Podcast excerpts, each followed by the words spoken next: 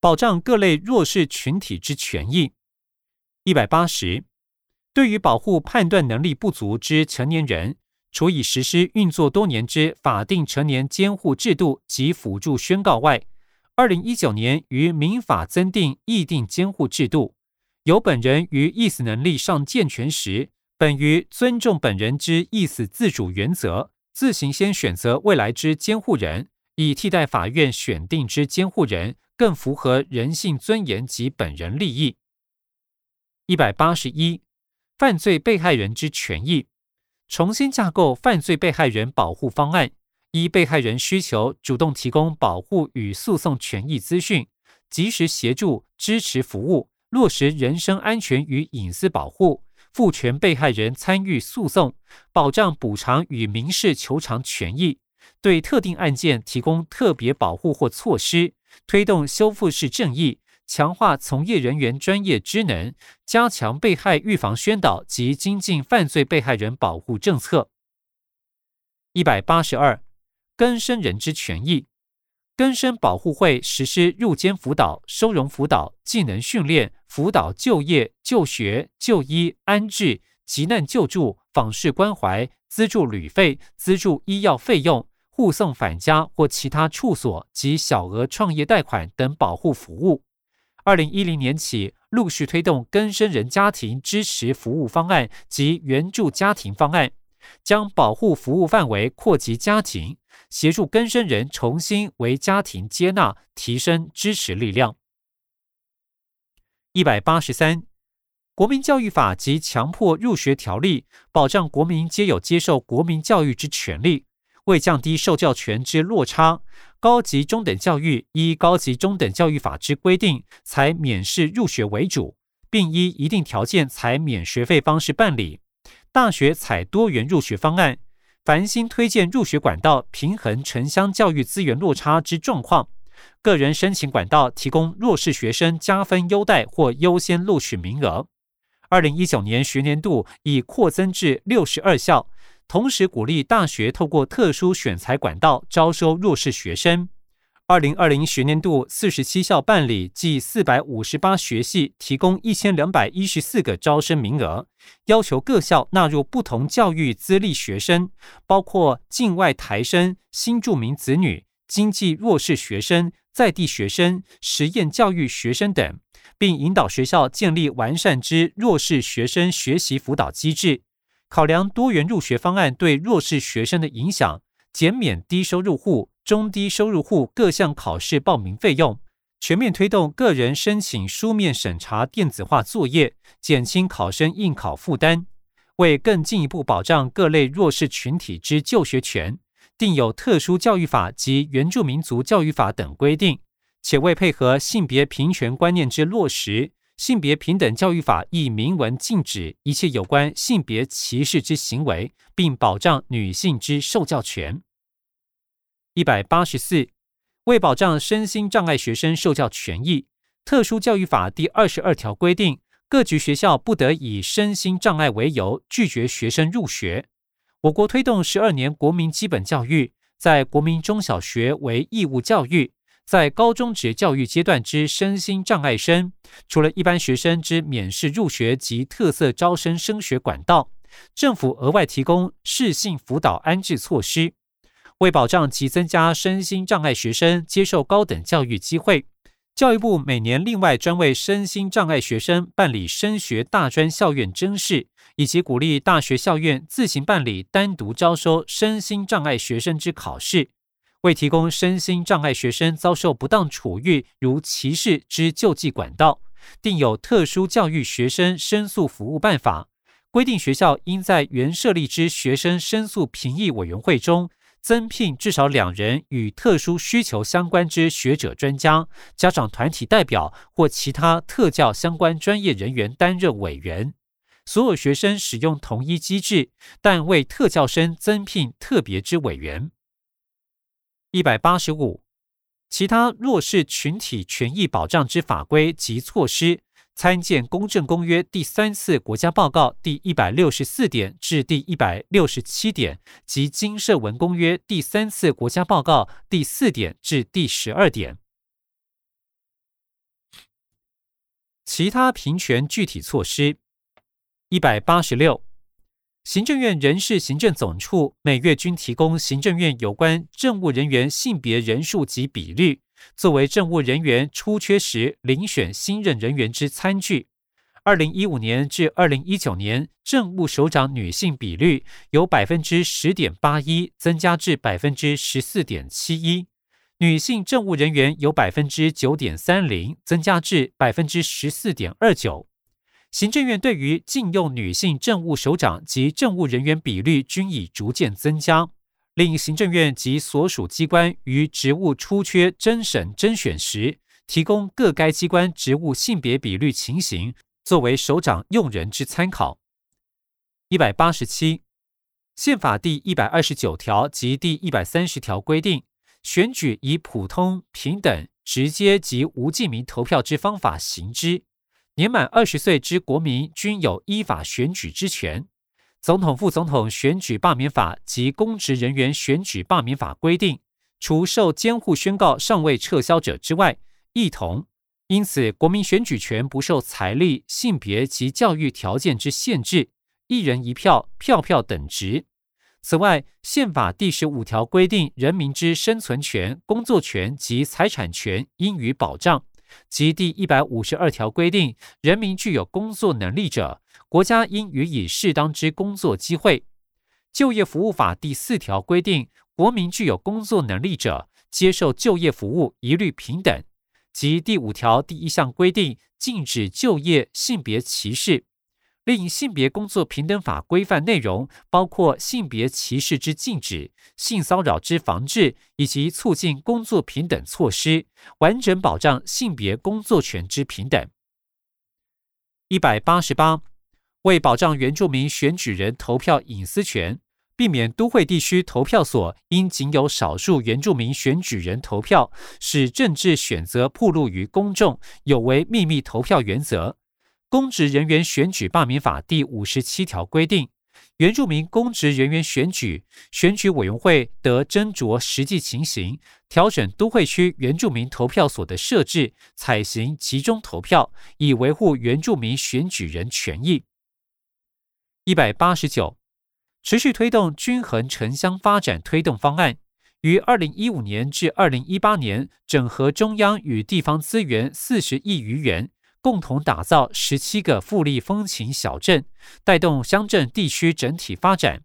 另，二零一七年持续推动城镇之星工程计划，借由二三线乡镇市核心定住圈之生活机能改造，减缓青年外移。及二零一九年配合行政院地方创生国家战略计划，与产官学研社共同合作，推展地方创生事业，鼓励青年回乡。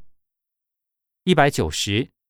长久以来，原住民族教育存在两难之困境。越是用心接受主流教育，则本族文化流失越快。更由于文化的差异，在数学与科学学习方面，更与非原住民学童存在落差。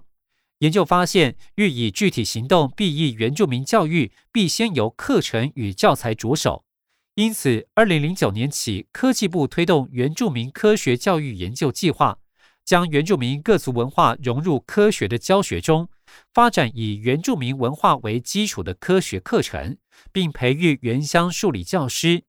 二零一二年至二零一八年，原住民族委员会办理科学教育奖项，计三百四十四所原住民中小学，教师七百八十八人，原住民学生一千零二十七人参加。政府推广各类相关教育方案与宣导活动。一百九十一，为让中华民国民众进一步了解多元文化价值，二零零八年起，每年于联合国所定之国际移民日十二月十八日前后举办系列活动，并经中英文媒体报道，强化宣导对多元文化之尊重。一百九十二，高级中等以下各教育阶段学校。应以团队合作方式对身心障碍学生订定个别化教育计划。订定时应邀请身心障碍学生家长参与，必要时家长得邀请相关人员陪同参与。有关特殊教育之课程、教材、教法及评量方式，应保持弹性，适合特殊教育学生身心特性及需求。一百九十三，每年办理职场平权及性骚扰防治研习会，并透过媒体及设置就业平等网扩大宣导，加强各界对于性别平等工作法内容之认识与了解。此外，将性别工作平等法规定纳入劳动检查项目，以进行性别工作平等专案检查之方式，督促事业单位遵守性别工作平等法相关规定。一百九十四，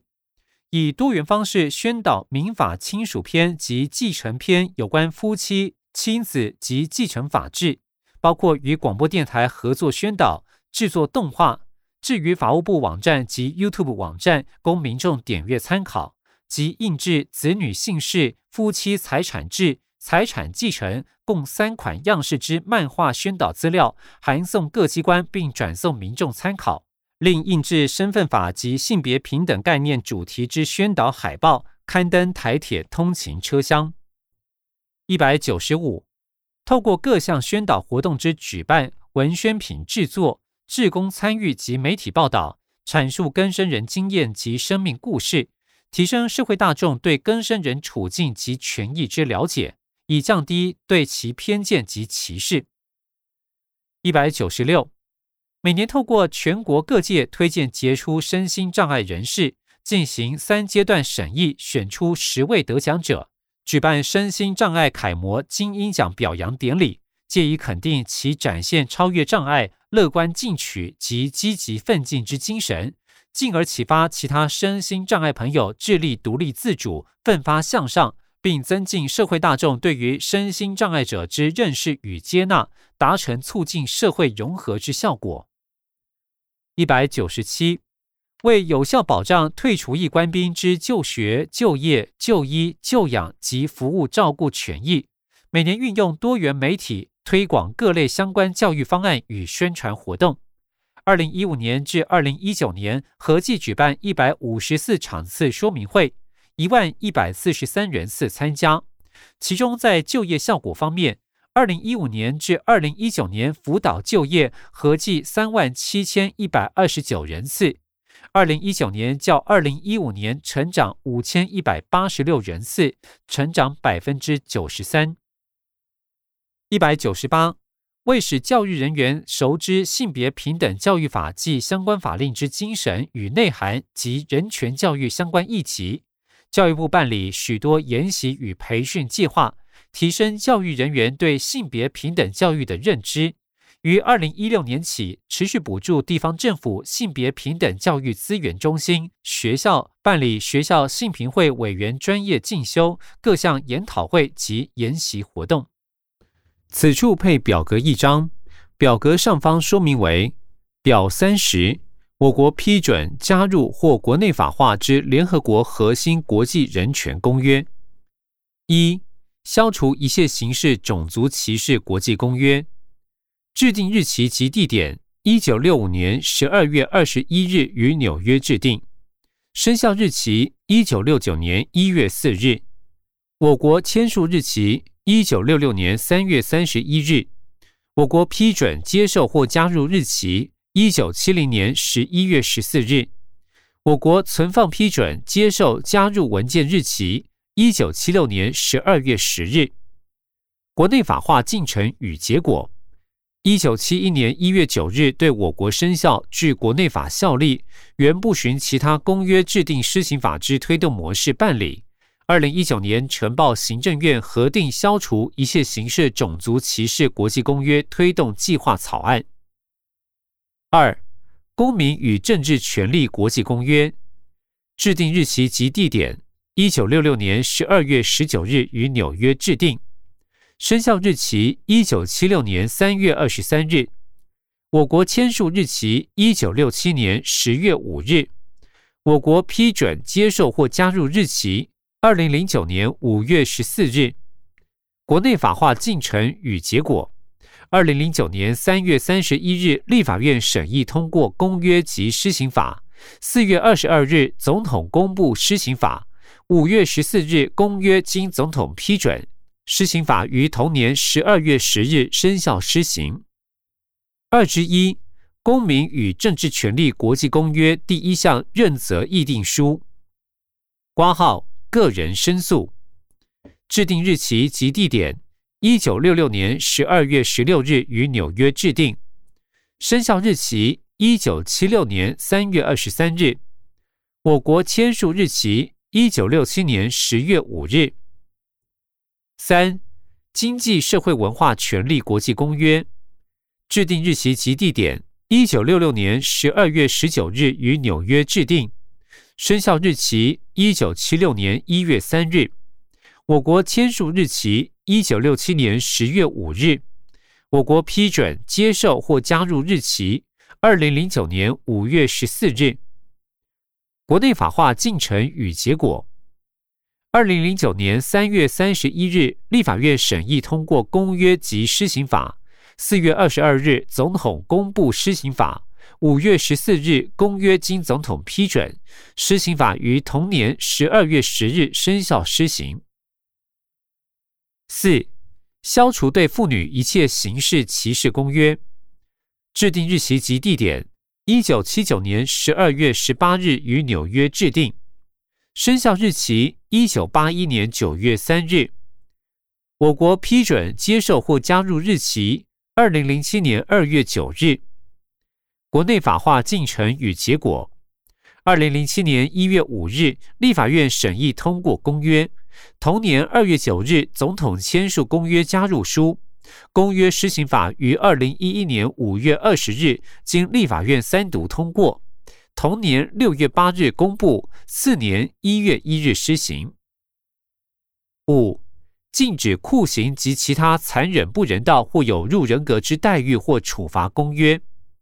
制定日期及地点：一九八四年十二月十日于纽约制定，生效日期：一九八七年六月二十六日。国内法化进程与结果，参见《公正公约》第三次国家报告第五十七点。五之一，禁止酷刑及其他残忍不人道或有辱人格之待遇或处罚公约认责议定书，制定日期及地点：二零零二年十二月十八日于纽约制定，生效日期：二零零六年六月二十二日。国内法化进程与结果，参见《公正公约》第三次国家报告第五十七点。八、儿童权利公约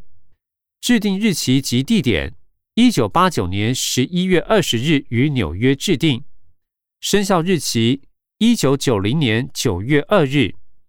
国内法化进程与结果。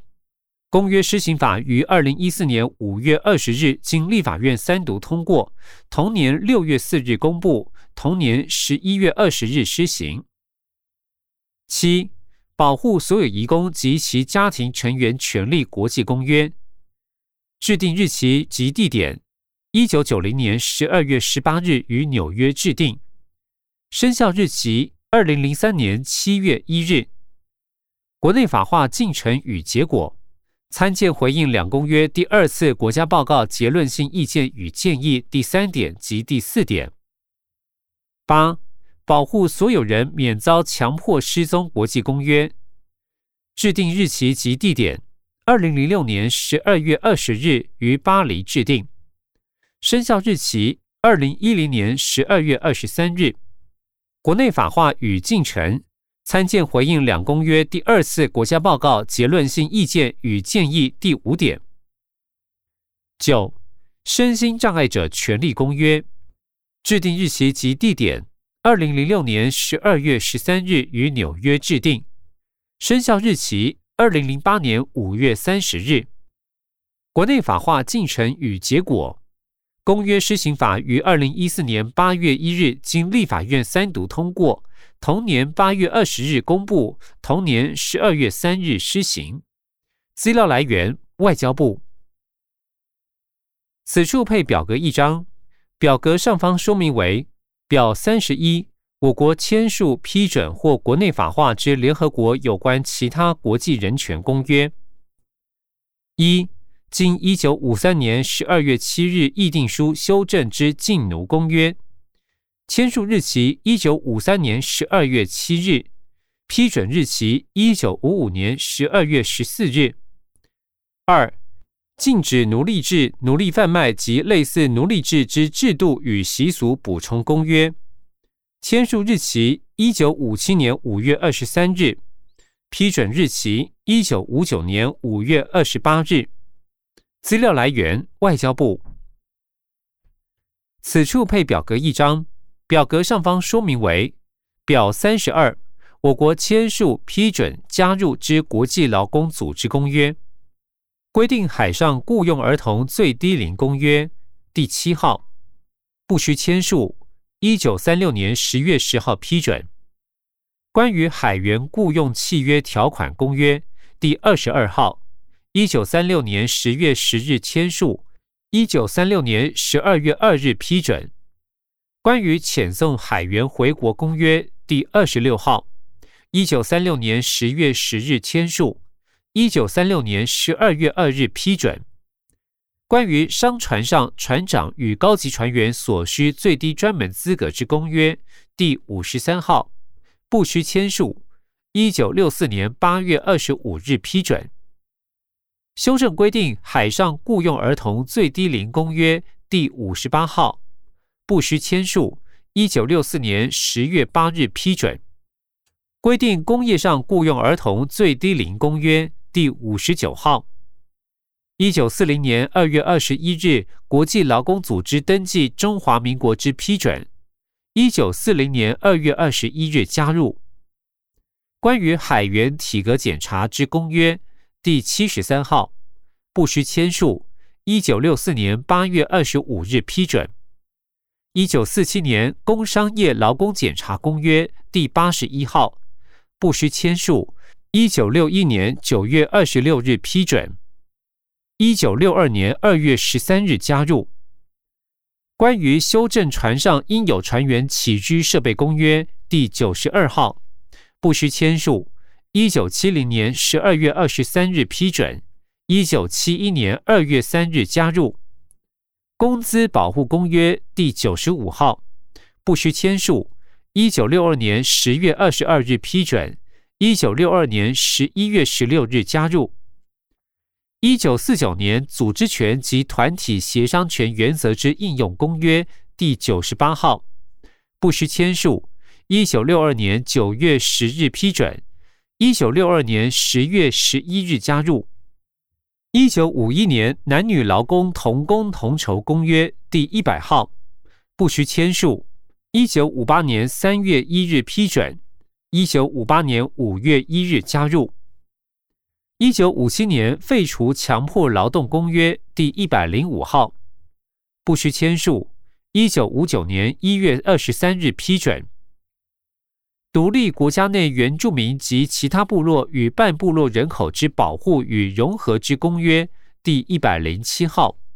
不需签署。一九六二年九月十日批准。一九六二年十月十一日加入。一九五八年雇佣与职业歧视公约第一百一十一号，不需签署。一九六一年八月三十一日批准。关于渔船船员最低龄之公约第一百一十二号，不需签署。一九六一年八月三十一日批准。关于渔船船员体格检查之公约第一百一十三号，不需签署。一九六一年八月三十一日批准。关于渔船船员雇佣契约之公约第一百一十四号，不需签署。一九六一年八月三十一日批准。一九六一年最后条款修正公约第一百一十六号，一九六二年一月二十二日批准。一九六二年十一月十六日加入关于社会政策之基本目标与标准之公约第一百一十七号，不需签署。一九六四年十月八日批准。关于国民与非国民在社会安全方面待遇平等之公约，第一百一十八号，不需签署。一九六四年十月八日批准。关于每一工人许可负荷之最高重量公约第一百二十七号，不需签署。一九六九年十二月二十三日批准，一九七零年二月二日加入。资料来源：外交部。此处配表格一张，表格上方说明为表三十三。我国签署批准加入有关的联合国教育、科学和文化组织公约。反对教育歧视公约不需签署。一九六四年十一月十六日批准，一九六五年二月十二日加入。资料来源：一、外交部；二、法务部委托研究《国际公约内国法化研究报告》，二零零九年十月二十九日。此处配表格一张，表格上方说明为表三十四。我国签署批准加入之海牙国际司法会议公约，自国外获取赡养公约挂号联合国赡养义务会议阐释文件，一九六五年十二月四日签署，一九五七年五月十六日批准，一九五七年六月二十五日加入。联合国赡养义务会议阐释文件，自国外获取赡养公约，一九五七年五月十六日签署，一九五七年六月二十五日批准。一九五七年已婚妇女国籍公约，一九五七年二月二十日签署，一九五八年八月十二日批准，一九五八年九月二十二日加入。资料来源：外交部。此处配图表一张，图表上方说明为图四：我国各核心人权公约撰题国家人权报告及办理国际审查会议相关作业流程图。专题国家报告成立工作小组，相关机关设置专责窗口，确认点次分工，对撰写机关进行教育训练或说明会，撰拟所设点次国家报告内容。提交主管机关进行编辑作业，进入初稿阶段，由主办机关初步检视，再进入审查阶段，进行民间意见之征询，接着进入定稿阶段，进行确认程序。国家报告定稿、音译国家报告、国家报告发表记者会、国际审查会议，接着成立国际审查委员会，筹组国际审查指导小组。并成立国际审查会议秘书处，接着确认邀请委员名单，办理邀请委员作业，寄送国家报告与委员，民间团体寄送平行报告与委员，接着由委员提交问题清单，政府回复问题清单，民间团体提交问题清单平行回复，接着进入国际审查，由委员撰拟结论性意见，结论性意见发表记者会。最后建立落实及管考结论性意见机制。此处配图表一张，图上方说明为图五：我国各核心人权公约撰题国家人权报告及办理国际审查会议相关任务编组架构图。主办机关专题国家报告工作小组提出国家人权报告。主办机关组成国际审查委员会、国际审查指导小组以及国际审查秘书处，召开国际审查会议。资料来源：法务部。本书录制到此全部结束，谢谢您的收听。